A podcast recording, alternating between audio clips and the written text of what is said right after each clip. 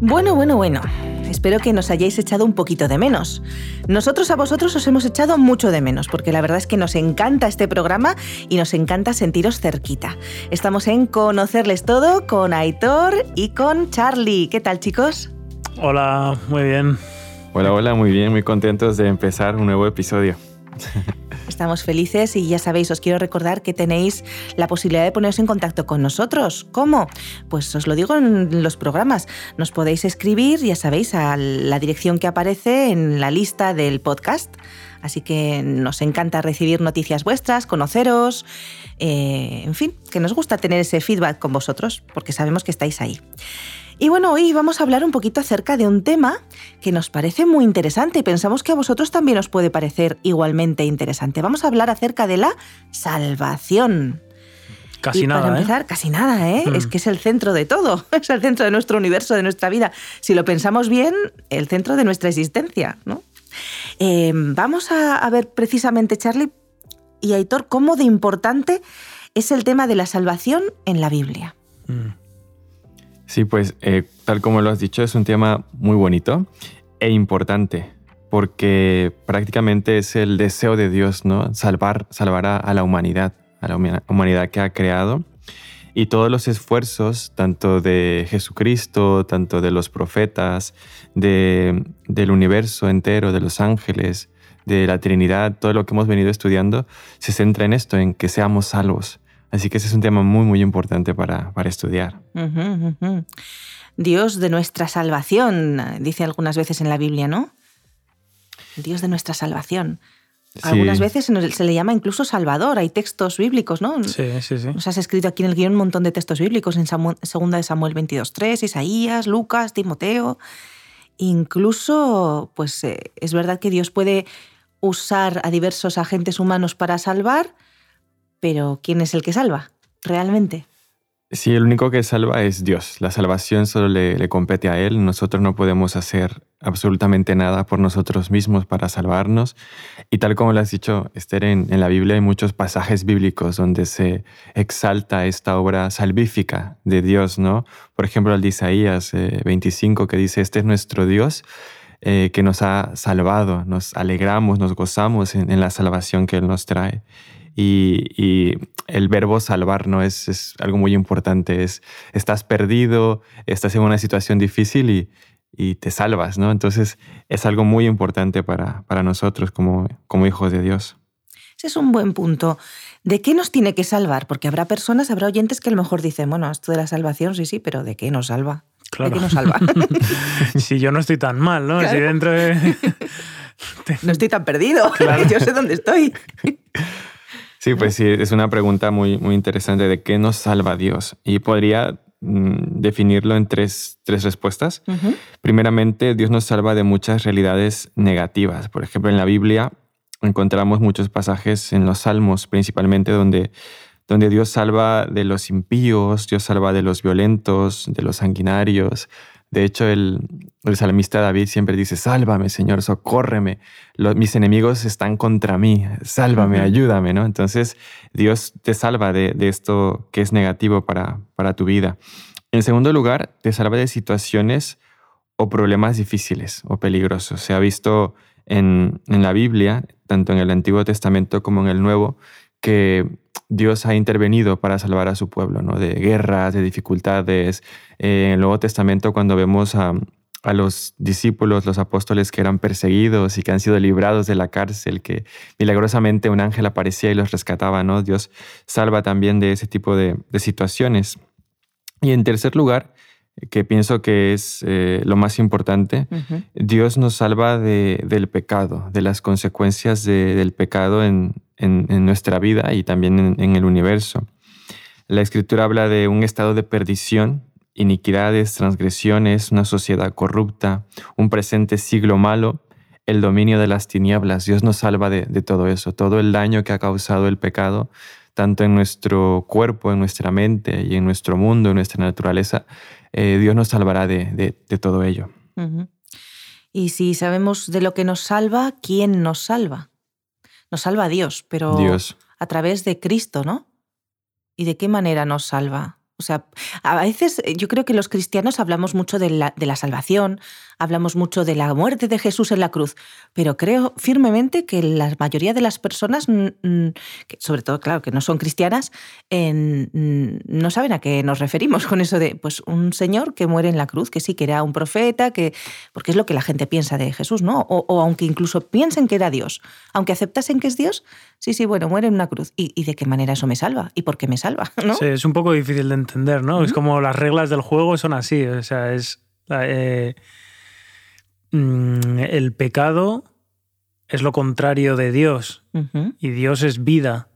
Entonces el pecado está unido a la muerte, ¿no? A la, ausencia de vida. Sí, sí. Mm, y, hasta ahí yo más o menos lo, entiendo bien, ¿no? Pero luego el por qué eh, hace falta que alguien muera ¿no? O por qué mm, es posible que, bueno, que alguien muera, ¿no? Que Jesús, que en concreto que Dios mismo muera para poder perdonarnos y pagar con, con lo que nos correspondería a nosotros, ¿no? Por haber pecado. Eso es como yo creo lo que a veces cuesta un poco más entender. Sí, pienso que todo comienza en el principio, desde Génesis, donde no había pecado, o sea, sí había pecado en el universo como lo estudiábamos antes, en otro podcast, pero Adán y Eva no, no habían pecado, ¿no? Entonces había una ley, por así decirlo, un, mandamiento, que no comieran del, del árbol del conocimiento de, del bien y del mal. Entonces cuando ellos desobedecen, cuando ellos eh, dudan de, de, Dios, de su amor, entra el pecado en, en, el mundo y trae muchas consecuencias, la muerte, el dolor, el sufrimiento. Entonces ahora Dios quiere quiere librarnos, quiere salvarnos de, estas consecuencias negativas y quiere regresarnos al ideal que Él tiene para nosotros. Sin embargo, como dentro de su, de su gobierno, ¿no? el gobierno divino de Dios, eh, hay una ley que, que tiene estipulados eh, mandamientos, ¿no? normas de conducta, de moralidad, eh, que exigen cierto comportamiento eh, como los seres humanos no hemos podido cumplir con esta ley, el único que ha sido capaz de, cumplir esta exigencia de la ley ha sido Jesucristo. Entonces fue necesario, ha sido necesario que Cristo muriera por nosotros porque Él era el único capaz de, cumplir esta exigencia de, la misma ley de Dios. Entonces ahora nosotros eh, obtenemos esta salvación, esta, esta vida eterna, esta nueva oportunidad de estar cerca de Dios gracias a lo que Cristo ha hecho en lugar de nosotros.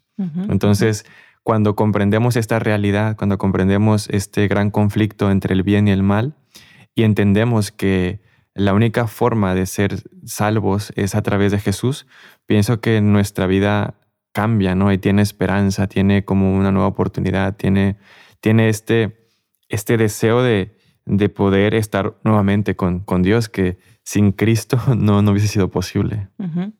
Yo entendía así un poco la línea de lo que decía Aitor. Eh, si Dios es el bien y es la vida, porque es todo, es el creador, es el bien, es la vida, sin Dios hay muerte.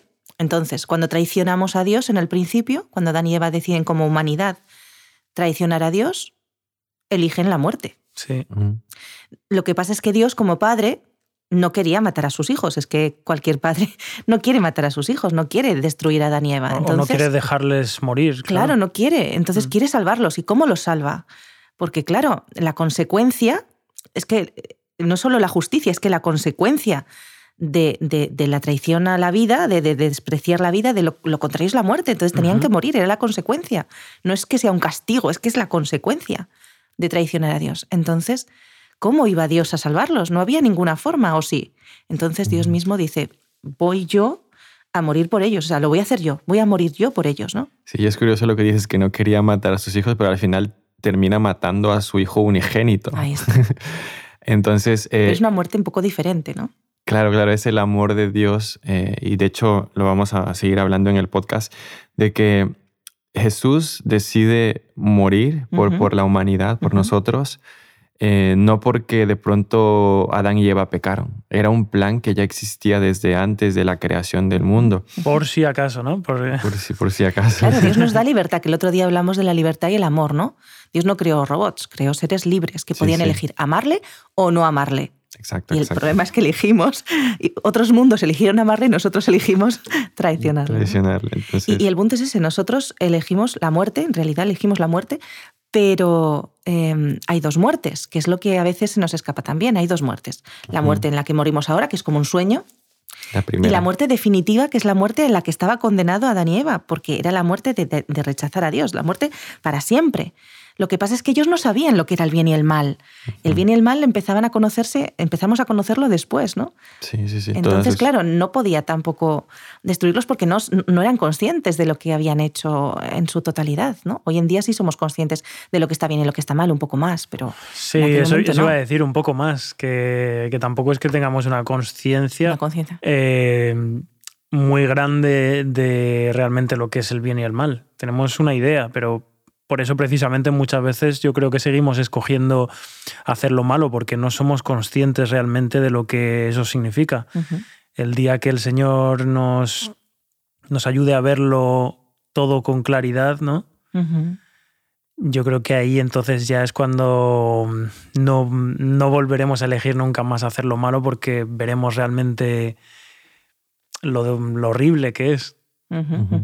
Sí, de hecho en el podcast anterior eh, hablábamos del pecado, ¿no? Y cómo la Biblia usa diferentes palabras para definir pecado.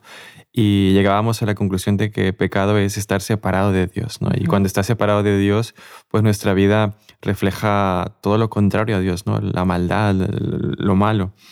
Y sobre este tema es muy importante que, que lleguemos a comprender que Dios quiere que conozcamos cuál es su voluntad, cuál es su deseo, y está en la Biblia, ¿no? Y cuando más profundicemos en, conocerle, como dice nuestro podcast, ¿no? Conocerles todo, mientras más profundicemos en, conocer su, su, su, voluntad, su verdad, eh, conoceremos también lo, horrible, como decía Héctor, que es el pecado. Quizás ahora estamos disfrutando una vida no separada de Dios, pensando que es placentera, que es algo que podemos disfrutar, pero si vamos más allá a lo profundo, como decías Esther, de la, la muerte segunda, la inexistencia, lo que nos separa por completo de Dios, quizás si reflexionamos nos daremos cuenta de que lo mejor, el, el mejor camino es estar con la vida, con, con Dios. Sin duda, y no solamente porque al final de todo hay eso, hay vida o hay muerte. Es nuestra, eh, nuestra vida aquí transcurre en eso, en una lección que hacemos de vida eterna o de muerte eterna. Pero es que además cómo vivimos aquí también marca la diferencia al conocer a Jesús. El vivir conforme a su ley, conforme a sus principios de amor, cambia totalmente nuestra vida, ¿no? Si le conocemos, pues seguramente no vamos a robar, no vamos a matar, no vamos a, ¿no? En cambio, si hacemos todo eso, nos vamos a traer dolor a nosotros, vamos a traer dolor a los que nos rodean, entonces la vida aquí ya es muy diferente. Solo por la vida aquí ya merece la pena la salvación de Jesús, ¿no? Que nos salve de todo eso. Sí, sí, sí. Pero si además nos puede salvar para vida eterna, pues qué maravilla, ¿no? Ya hablaremos en el futuro en otro programa acerca de las dos muertes, acerca del juicio, etcétera, al final del tiempo, ¿no? Pero es importante saber que Jesús nos salvó en la cruz y que nos salvó a través de su vida, enseñándonos a vivir, y a través de su muerte, que murió, pues eso, las dos muertes, ¿no? Incluso la segunda muerte. Resucitó, porque es Dios, resucitó. Solamente Él podía salvarnos, porque solamente Él podía tener una vida sin pecado, perfecta, para eh, ponerse en nuestro lugar, porque lo que Él hizo fue eso, ponerse en nuestro lugar. Dijo, bueno, la humanidad tiene que morir, vale, pues no va a morir ella, voy a morir yo. O sea, Sí, vino a demostrar que lo que. Voy a hacerlo yo por ellos. Que en el punto en el que Adán y Eva habían fallado, realmente no se les estaba pidiendo un imposible, realmente el ser humano, él se hizo ser humano para demostrar que, que con Dios se podía vencer al pecado, ¿no? Sí. Él es, a ver, aquí nosotros sí que tenemos el punto de que el pecado, nosotros como seres humanos, Jesús no era exactamente humano, no tenía la carga de pecado que nosotros tenemos. Era como el primer Adán, o sea, como Adán, cuando antes del pecado. Sí.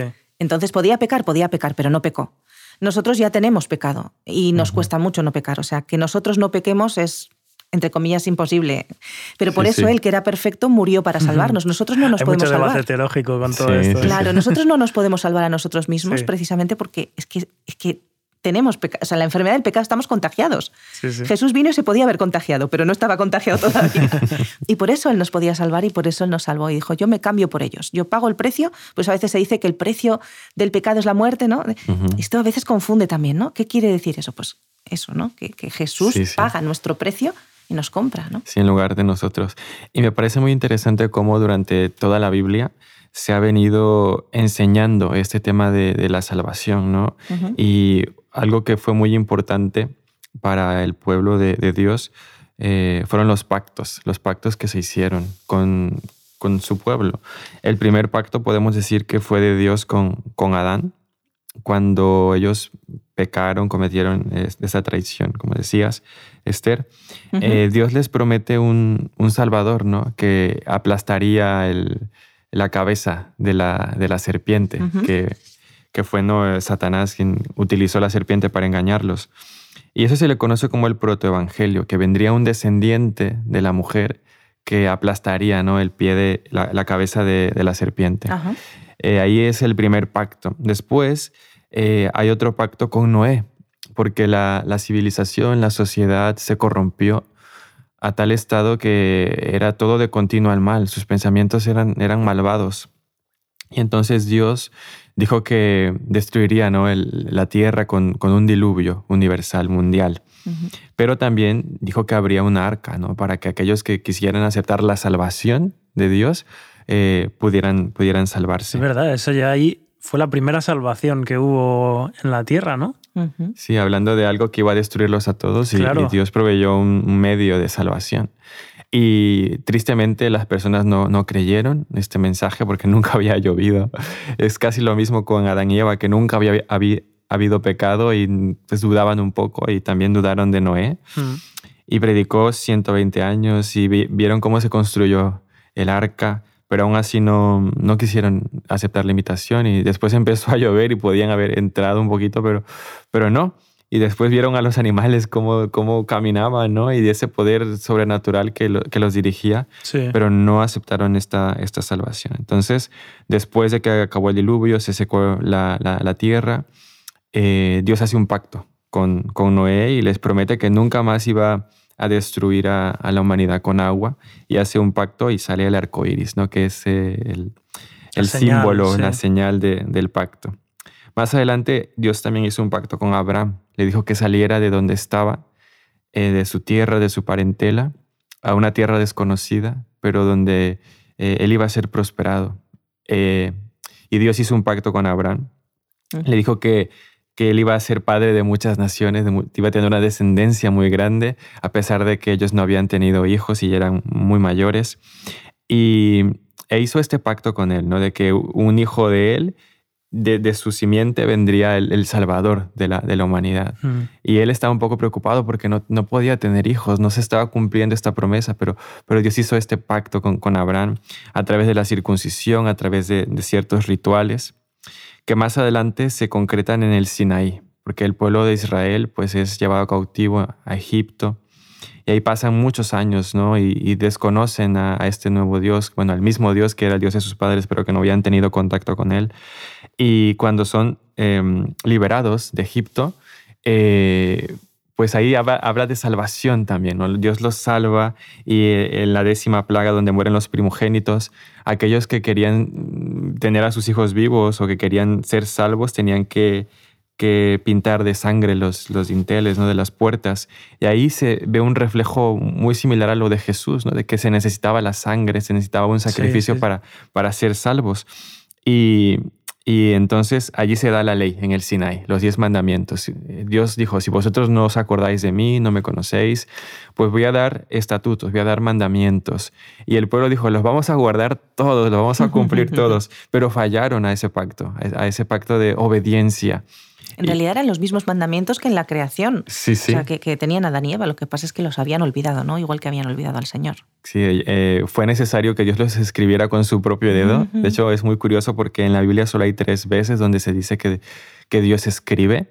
Y es con los diez mandamientos, con la, las letras en la pared de, Daniel, Mene, sí. Mene, y cuando Jesús escribe en, la tierra con la mm. mujer adúltera. Sí, verdad. Y, bueno, entonces eh, el pueblo eh, rompe este pacto, fue infiel a este pacto. Después con, con David se construye el, santuario, se construye el templo y hay todo un tipo de ceremonias, ¿no? Que cada uno tenía que llevar su corderito, su, su, paloma, dependiendo de la situación económica de cada uno, y tenía que sacrificar, tenía que haber una muerte, ¿no? el precio del pecado, como decías Esther, es la muerte.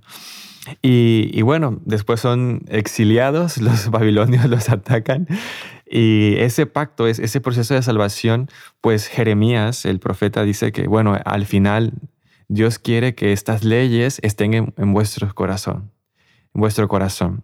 Entonces, este, este pacto que era de la letra, que era de los mandamientos, Dios quiere llevarlo a la mente, al corazón, al pensamiento. Y se concreta, como dice Hebreos 13:20, con Jesucristo muriendo por, por nosotros. Entonces es todo un recorrido desde Adán hasta Jesús y hasta nuestros días, de que Dios ha querido salvarnos a través de este pacto, un Dios de pactos que no es que haya cambiado su ley o no es que haya cambiado la forma en la que Él nos salvaba, sino que ha ido renovando con, conforme ha sido la necesidad en el tiempo en que vivió la, el pueblo de Israel. Entonces es algo histórico que ha venido ocurriendo hasta nuestros días. Ahora, ¿cómo se vive la salvación en nuestro tiempo? Hay que también estudiarlo, porque ya no estamos en el tiempo de, Israel que teníamos que sacrificar, ya no estamos en el tiempo de Abraham que teníamos que circuncidarnos. Eh, ¿Cómo vivimos el plan, el plan divino de la salvación en nuestro tiempo? Es algo que deberíamos debatir. Plantearnos y profundizar en ello. Em, también me gustaría hablar del tema del carácter histórico de la salvación, hablar un poquito de de que podemos ver el tema de la salvación en el Antiguo Testamento eh, o, solo en el Nuevo Testamento. Bueno, pues todo ese recorrido que hemos hecho desde Adán hasta Jesús, eh, e, eso ya indica un carácter histórico ¿no? del proceso de salvación, pero también se encuentra en el Nuevo Testamento. Con, con Cristo se, se, muestran ¿no? las razones de por qué se hicieron ciertas cosas en el Antiguo Testamento.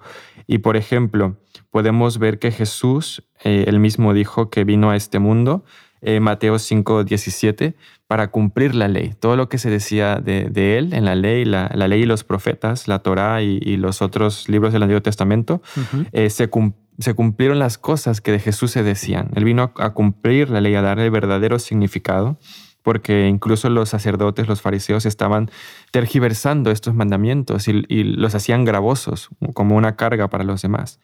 Eh, también Jesús vino a llamar a los pecadores al arrepentimiento, Mateo 9:13. Él vino para ser amigo de los marginados, para estar con aquellos que eran despreciados por, por la sociedad, ¿no? Vino en Lucas 19:10 para salvar, para rescatar lo que se había perdido. Y allí estamos todos nosotros. Y Mateo 10:45 nos explica que también Jesús vino para servir a otros y para dar su vida en rescate por, por todos ellos, por todos nosotros. Entonces, en el Nuevo Testamento también se ve un carácter histórico eh, y, hasta la actualidad, porque nosotros eh, seguimos creyendo que hay un ministerio celestial, ¿no? un santuario celestial, donde Cristo está ministrando por, por nuestra salvación para para exterminar por completo el pecado, el problema que, más nos, nos, eh, nos daña, ¿no? Entonces, desde la creación, desde antes de la creación del mundo, cuando Jesús mismo en ese concilio de la Trinidad dijo, yo, si el, hombre peca, yo voy y muero por ellos, hasta cuando sea exterminado el, el pecado, estará este plan de salvación. Así que es un, es un plan histórico completamente de, ya llevamos dos mil años o muchos más años, ¿no? De cuatro mil, cinco mil, hasta que Cristo venga, nos rescate. Jesús desde luego nos, nos salva y, el carácter de, la salvación es un carácter histórico eh, que, que, como muy bien dices Charlie, nos acompaña hasta hoy y nos acompañará por siempre, ¿no? Pero eh, has hablado de, diferentes pactos ¿no? en, la, en, la, historia y me he quedado con un poco con el pacto de Noé que decía ahí todos los tras, ¿no? El, Dios realmente ahí, eh, cómo, cómo le salva, ¿no? Cómo se... Sí, sí, sí. Pero otro hito del Antiguo Testamento que, que, no hemos tocado, pero a lo mejor podíamos tocar, es el tema del Éxodo. Eh, ¿De qué manera el Éxodo también nos habla acerca de la salvación? Porque yo creo que en el Nuevo Testamento vemos muy clara la salvación, porque Jesús es que es el tema de la salvación. Pero es que el tema de la salvación es el tema de toda la Biblia, ¿no? Sí, sí. Y, el Éxodo es un sitio donde podemos ver también este eh, punto de la salvación. El Éxodo es algo muy, muy importante porque eh, ahí Dios los, los salva. De, hay muchas, muchas referencias del Nuevo Testamento al Éxodo e incluso dentro de, del Antiguo Testamento al Éxodo, a cómo Dios libera, salva a su pueblo de, de la esclavitud.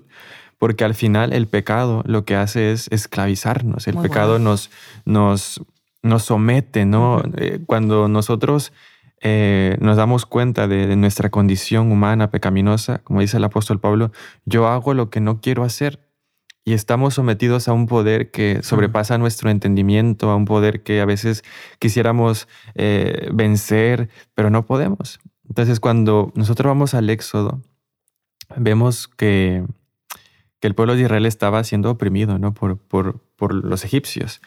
Y Dios promete salvarlos y envía a Moisés como el gran libertador. Y vemos que todo este proceso de, de, salvación fue, fue difícil porque el faraón no quería dejarlos ir. Igual que Satanás tampoco quiere dejarnos ir. Exactamente. Y después cuando, cuando sí los deja ir, después se arrepiente, ¿no? Y el pueblo iba a mitad de camino y después venían detrás los, los egipcios tratando de, de, de, revertir la decisión que habían tomado. Y el pueblo de Israel se, se encuentra ante, ante algo muy difícil. El mar, el mar delante, las montañas a los lados y detrás estaban los egipcios que venían a por ellos. Y algo muy curioso que dice Éxodo, a ver si tengo aquí Éxodo 14, 13, eh, dice, estad quietos y ved la salvación del Señor. Entonces, al final, mm. creo que es una gran referencia a la salvación de nuestros días. No, no podemos hacer nada porque mm, tenemos estamos atrapados, estamos atrapados por todos lados y el Señor nos dice, quédate quieto porque yo, yo te voy a salvar. Y es ahí donde Dios hace el gran milagro, que se abre el mar y ellos pueden atravesar y, empezar un nuevo camino con, con Él. Y, Jesús mismo hizo muchas alusiones a, al éxodo, a la salida del pueblo de Israel. De hecho, en, el éxodo se instaura la Pascua. En, la última plaga, pues tenían que matar un cordero y ese ritual siguió por generaciones hasta el cordero que quita el pecado del mundo, que es Jesús.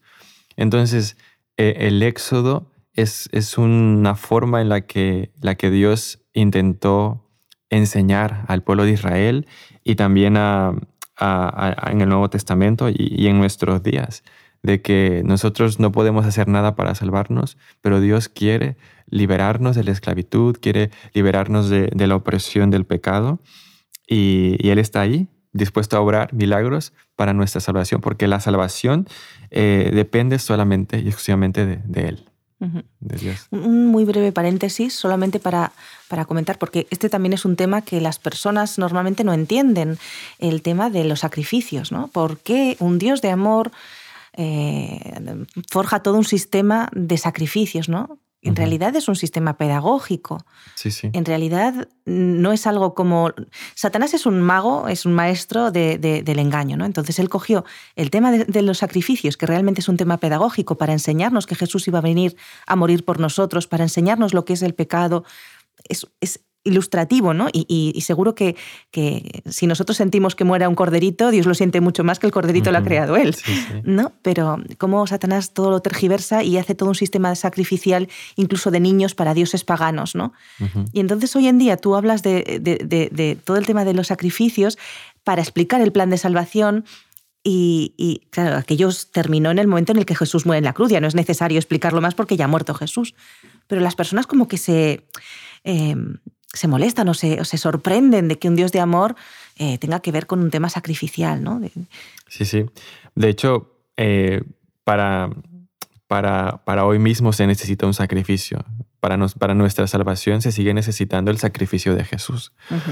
Eh, y en la cultura, la cultura en la que se vivía en ese entonces, los sacrificios eran algo muy común. O sea, tú lo que has dicho de de que incluso otros dioses paganos pedían sacrificios humanos, sacrificios de, niños. Entonces, si nosotros comparamos todo el sistema sacrificial que vivían otros pueblos con el de, de, Dios, podemos decir incluso que Dios fue misericordioso porque Él nunca pidió un sacrificio humano. Nunca. Y, y, y, sí, como tú has dicho, nos quería enseñar de forma pedagógica el, lo que cuesta la salvación, porque tú mismo tenías que matar al cordero. ¿Te imaginas? Tenías que entender que alguien estaba tomando tu lugar por tus pecados. Y eso mismo también hizo que el pueblo se, se mantuviera fiel a Dios y evitara la idolatría. Entonces, hay, hay mucho trasfondo en el porqué de los sacrificios, porqué de este sistema pedagógico de Dios que podemos pensar que es muy cruel.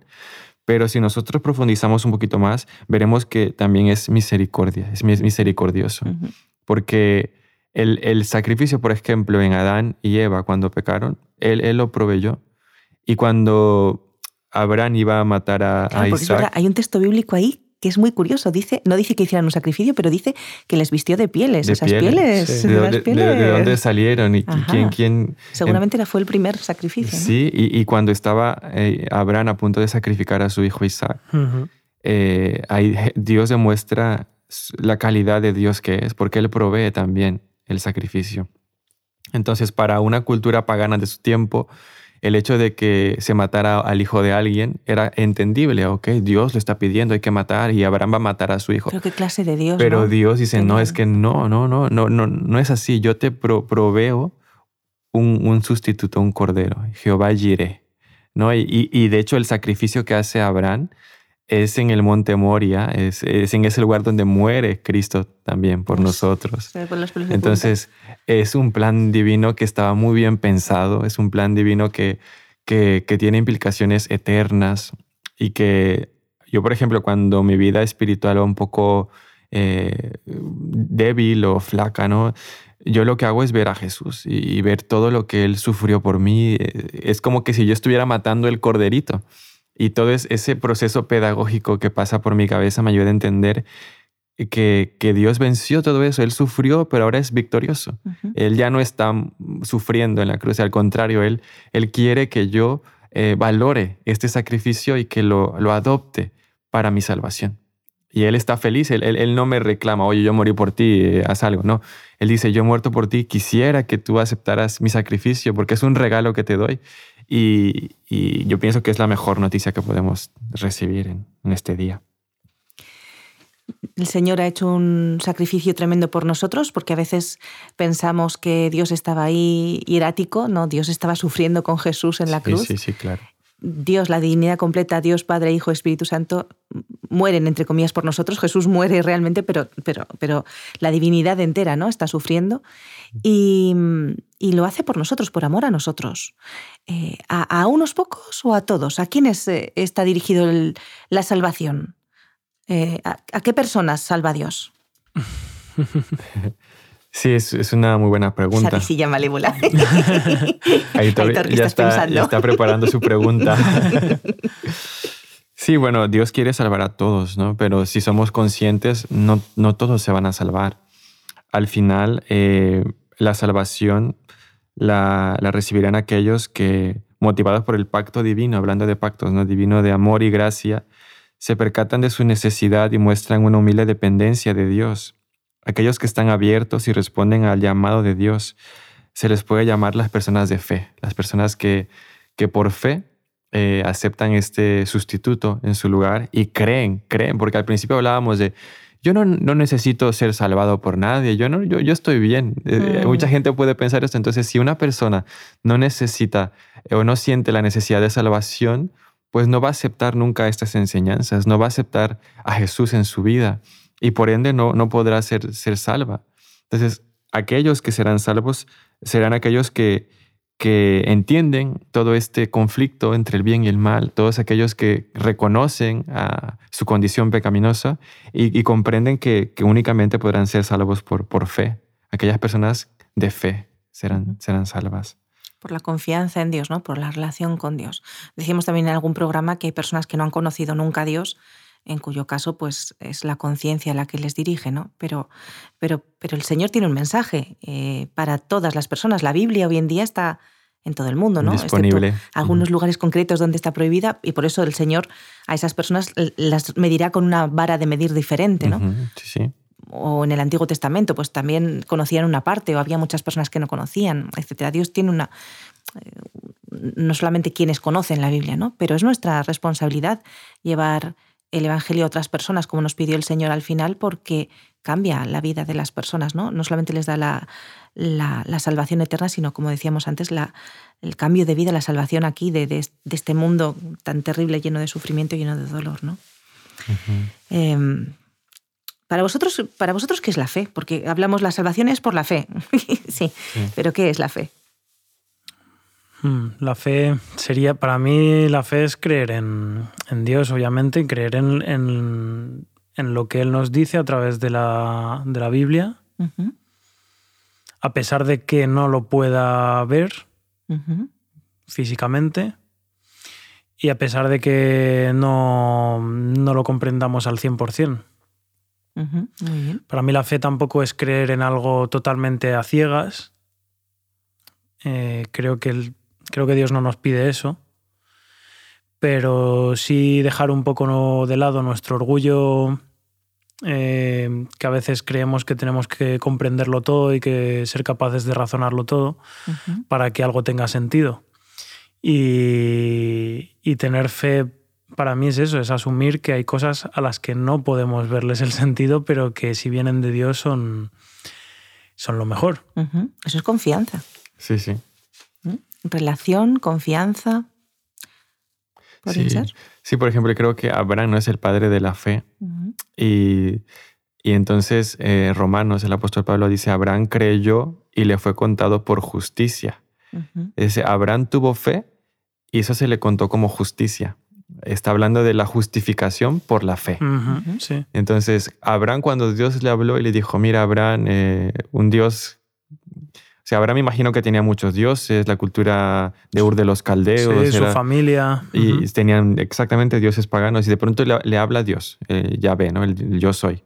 Y le dice, mira, salte de aquí, vete a otra tierra, yo soy el Dios verdadero, eh, te voy a salvar, eh, te voy a bendecir, te prosperaré. para creer eso se requiere mucha fe. y, y lo que dice el apóstol Pablo es que Abraham creyó y eso le contó por justicia. Al final, como decía Aitor, eh, la fe de Abraham no fue una fe ciega, porque durante todo el, transcurso de su vida, de su historia, pasaron muchos acontecimientos en los que él pudo ver la mano de Dios. Eh, los libró de, enemigos en, la guerra, en una guerra en la que él participó para salvar a su sobrino. Eh, los libró de cuando estaban con los egipcios que querían a su mujer. Cometió Abraham también muchos errores en el transcurso y él fue perfeccionando esa fe hasta que, estuvo dispuesto a sacrificar a su propio hijo por, porque Dios se lo estaba pidiendo.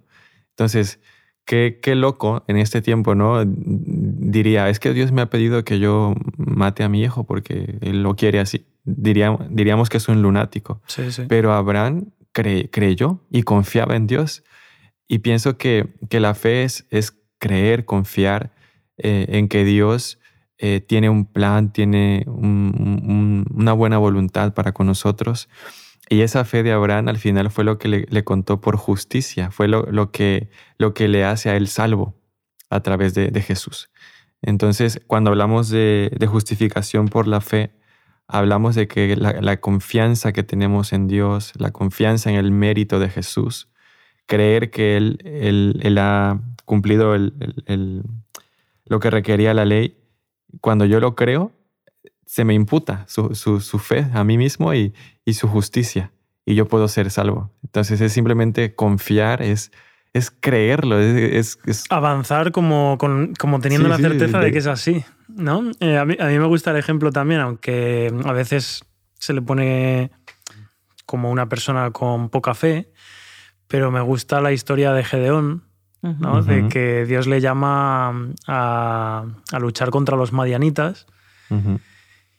y, él, claro, pues yo me siento identificado con eso también, ¿no? Él pues duda de que mm, realmente era Dios, que Dios le estaba pidiendo realmente eso, ¿no? Y él le pide primero una prueba, luego quiere asegurarse y le pide otra.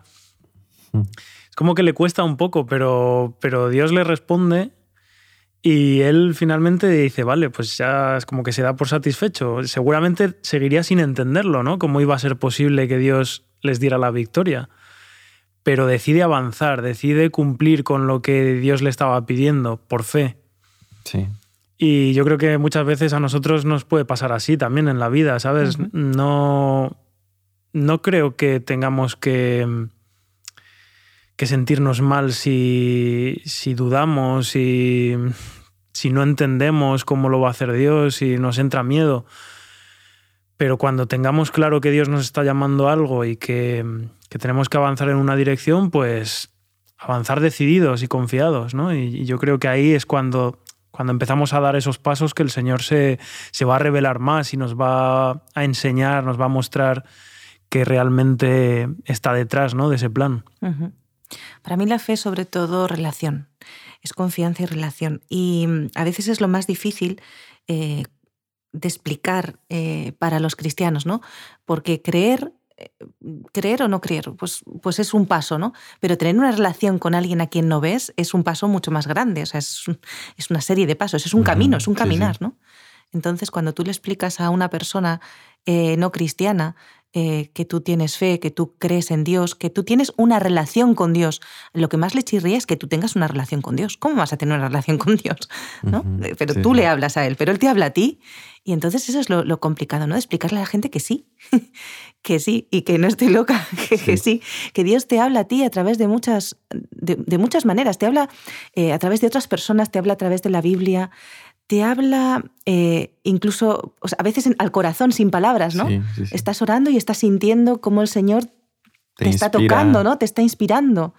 Sí, sí. Entonces, eh, es, todo un desafío que no podemos explicar y a las personas que nos estén escuchando en estos momentos que no son cristianas y que dudan de esto, eh, no se lo podemos explicar, ¿vale? No te lo puedo explicar, pero te puedo animar a vivirlo, a experimentarlo, a probarlo. Sí, de hace, verdad. Hace unos días eh, eh, me encontré con una noticia, una historia de, de una pareja de amigos que se perdió en la jungla, en la selva, en, Sudamérica.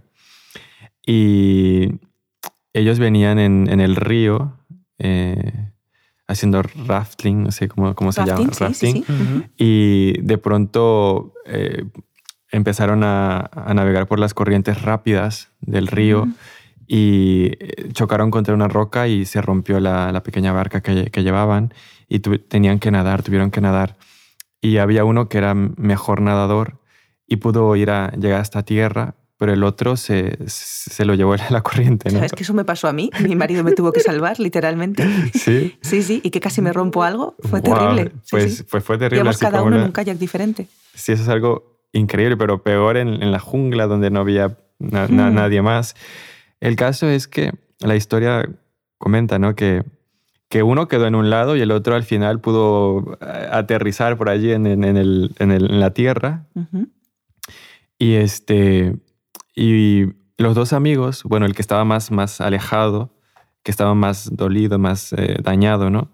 Eh, confiaba que su otro amigo lo iba, lo iba a buscar. Mm. Confiaba que su otro amigo lo iba a salvar. Entonces, él decidió caminar cuesta arriba del río porque él confiaba que, que se lo iba a encontrar, que su amigo no lo iba a dejar solo. Y entonces el otro amigo, que se llamaba Kevin, eh, obviamente confiaba que su otro amigo quería encontrarse con él y él empezó a caminar cuesta abajo. Entonces eh, la historia es trágica, pasan momentos muy difíciles, eh, pero al final sí que se encuentran. Se encuentran porque cada uno confiaba de que no lo iba a dejar que, iba, iba a tratar de, salvarlo, de rescatarlo. Entonces pienso que así es la, fe que debemos de tener nosotros. Eh, nos hemos separado de nuestro amigo, nos hemos separado de Dios. Eh, quizás eh, nos ha arrollado el agua y nos ha dejado mm. tirados por allí, pero la fe es confiar de que ese amigo nos va a rescatar, de que él, él, él nos ama y nos ha prometido salvarnos.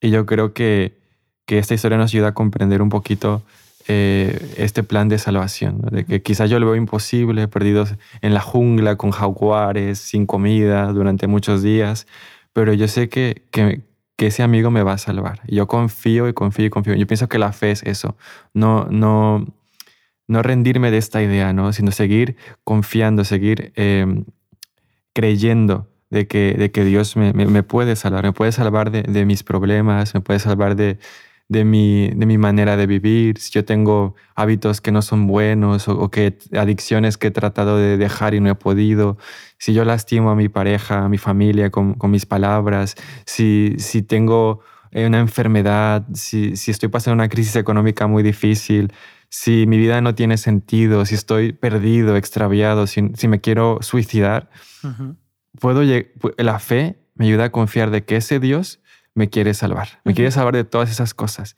y que lo que más quiere es encontrarse conmigo, que estemos juntos y que llevamos una vida feliz. Y yo creo que por eso decíamos al principio que este tema es el más importante porque es lo que le da sentido a toda nuestra vida.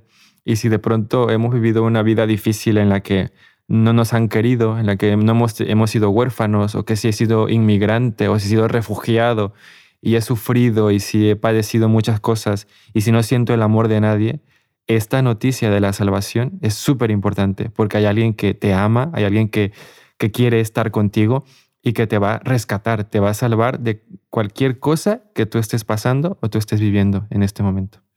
Y eso es muy bonito. Sí, me gustaría decir algo también que como estabais comentando y, también al principio eh, hemos dicho que la salvación es el propósito central de Dios, es el como el mayor deseo que tiene Dios para nosotros. Y yo siento que a veces en este tiempo que vivimos em, le damos eh, mucha importancia a lo que nosotros entendemos por felicidad y por ausencia de dolor.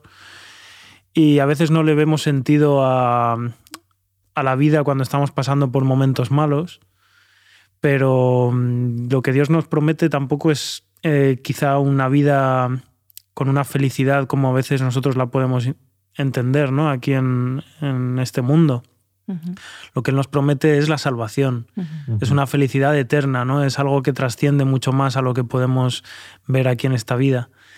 Y, y bueno, eso, que, que a veces buscamos, creo, y me incluyo, ¿eh? a veces buscamos en exceso lo que nosotros entendemos por felicidad y nos olvidamos de que el propósito de Dios y que su plan va mucho más allá.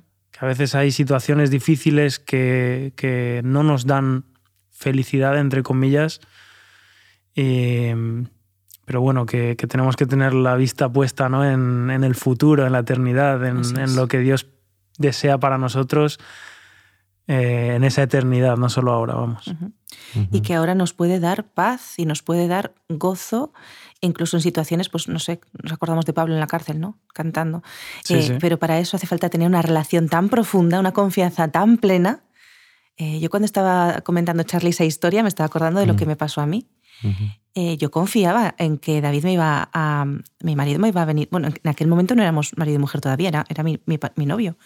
Eh, pero el, el, la persona que tenía que haberme salvado no era él, era el, señor que nos llevaba con las canoas. ¿eh? Pero aquel no se tiró a salvarme, ¿vale? Era en un rápido y, y, yo choqué contra la roca y, y me, me, quedé sin barca. Y, fui que me podía haber roto cualquier cosa, o sea, fue terrible. Pero yo confiaba, en, yo tenía, yo sabía que, que David me iba a ayudar y lo hizo. Pero ¿por qué estaba segura? Porque lo conocía, porque tenía una relación con él, porque yo sabía que él me quería. Entonces, cuando pasó un tiempo, porque él acabó quedándose en una roca después de, ayudarme, de darme su barca, él me dio su barca, y él siguió, o sea, siguió en la corriente. Y yo acabé en una playita, en una, no es una playa porque era un rápido, era una zonita así como, pero sí, como si fuera una playita, ¿vale? Para que nos entendamos. Y él no venía, no venía, no venía. Y no venía. Y yo no sabía si estaba bien, si le había pasado algo, porque no venía. Y es que su barca había quedado atorada en una roca, pero, pero para abajo. Entonces estaba en la roca sacando la, barca de ahí. Eh, el tener una relación es lo que te da la seguridad de que te va a ayudar, de que te va a salvar, ¿no? Tener una relación con Jesús es lo que nos da la seguridad, sé a ciencia cierta que me va a salvar, que soy salvo, que voy a ir con Él y voy a vivir por la eternidad con Él. Si no tengo una relación con Él, si solamente creo, eh, no es suficiente. No es suficiente con creer, porque los demonios también creen y tiemblan. No es suficiente creer. Es em, algo más. Tenemos que tener una relación con Él. ¿Y cómo tengo una relación con Él si no lo conozco? Pues paso a paso, ¿no? Primer paso, conocerlo, pues a través de la oración, a través de la Biblia. Tenéis nuestro programa abierto, abiertísimo para escribirnos, para ponernos en contacto con nosotros, que os echamos un, cable. Eh, pero no hay nada más grande en esta vida que tener una relación real con Dios, con un ser real, que a lo mejor no lo estás viendo, pero puedes sentirlo, que a lo mejor no, pero te habla, de verdad que te habla a través de muchas, de muchas maneras, ¿no? Y no, no es una locura, es, es una realidad, ¿no? Que, que, que, invitamos a nuestros amigos a experimentar. Y como decías, Aitor, realmente la, la salvación es el centro de, es el centro de nuestra vida porque es el centro de nuestra existencia. Somos salvos o, o, no. ¿no? Y me gustaría terminar el programa de hoy con esos elementos en el proceso de la salvación, la justificación, la reconciliación, etcétera, Charlie, para que nos queden claros los conceptos. Sí, has dicho algo que me hace recordar eh, el versículo, ¿no? De que los demonios tiemblan, creen, pero no se arrepienten. Muy bueno. y ahí está la diferencia, ¿no? Entre el, que cree y, decide arrepentirse y el que escucha, pero al final no hace nada, ¿no? Entonces, eh, esos elementos en el proceso de la salvación tienen que ver con, con este proceso, ¿no? ¿Cómo yo llego a ser salvo? Soy salvo por la fe, eh, creo, pero ¿qué más hay que hacer, no? Porque creo, pero ¿Qué más? ¿Qué tengo que hacer para ganar la salvación en primer lugar? ¿Qué hago? Sí, primeramente, como hemos eh, dicho, creer, ¿no? Creer en Dios. Y que es un regalo, ¿no? Que... es un, que es un regalo, aceptar esta justificación, el arrepentimiento, la reconciliación con Dios. De ahí Él nos adopta como sus hijos, como su heredad. Eh, de ahí viene el proceso de conversión, donde nuestra vida cambia, es transformada esos hábitos, esas conductas, esos pensamientos, al final eh, los pensamientos malos son quitados es un proceso que no tiene explicación porque es algo que hace el Espíritu Santo.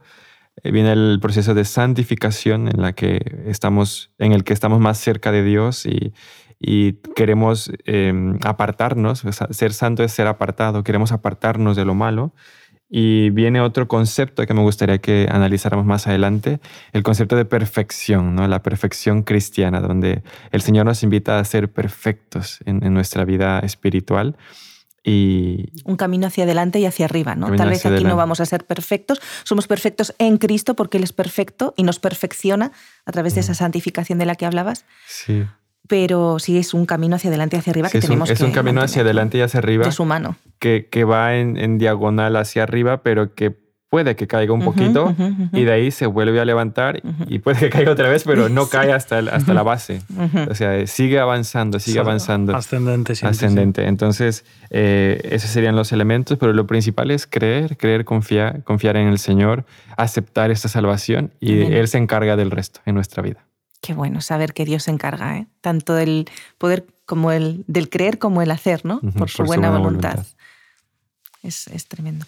Bueno, pues amigos, eh, no nos queda más tiempo. La verdad es que se nos ha agotado. Nos seguiríamos hablando acerca de la salvación, pero creo que lo mejor es eh, experimentarla es probar, porque esa vida, esa relación con Jesús es lo que nos salva aquí y ahora de nuestra vida, eh, de, los problemas, de, no de los problemas, sino de los problemas que podamos causar nosotros. ¿no? A veces hay problemas que nos causan otros también, pero eh, esa salvación que Jesús nos ofrece nos ayuda a vivir mejor aquí y nos da una vida eterna cuando Él venga. Así que ese es nuestro deseo para nosotros y también para ti, que nos estás escuchando en este momento, para vosotros que nos estáis escuchando.